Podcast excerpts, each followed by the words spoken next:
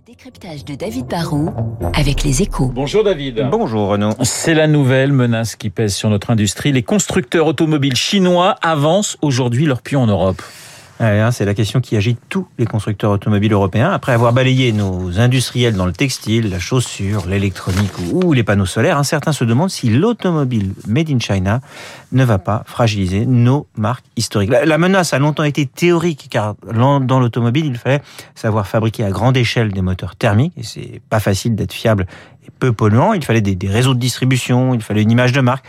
Mais aujourd'hui, il faut être clair, les barrières à l'entrée qui protégeaient nos industriels tombent. Alors David, pourquoi la, la donne a changé? Déjà parce qu'on passe du moteur à explosion au moteur électrique. C'est un nouveau départ. Tout le monde repart de zéro ou presque. Et dans l'électrique, c'est plus facile d'assembler une voiture en achetant des batteries, des moteurs ou des pièces majeures à des fournisseurs. C'est peut-être compliqué d'être bon, mais c'est pas très compliqué de tenter au moins sa chance.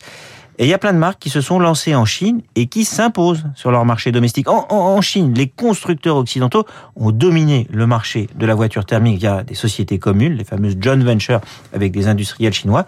Mais dans l'électrique, les constructeurs chinois dominent leur marché et ils n'ont pas besoin d'alliés occidentaux. Du coup, ils ont une vraie chance de, succès Ils ont la taille critique, car la Chine, c'est le premier marché auto de la planète. On le sait peu, mais BYD, par exemple, a vendu plus de voitures électriques que Tesla au premier semestre 2022. Hein. Le numéro un mondial de l'électrique est désormais chinois. Et puis ils lancent de plus en plus de modèles avec de plus en plus de succès. Ils ont vendu 14 000 voitures électriques en Europe en 2019, 10 fois plus cette année. Ils visent 1 million en 2025. Ça fait déjà 5% de part de marché. C'est pas énorme, mais ça n'est pas marginal.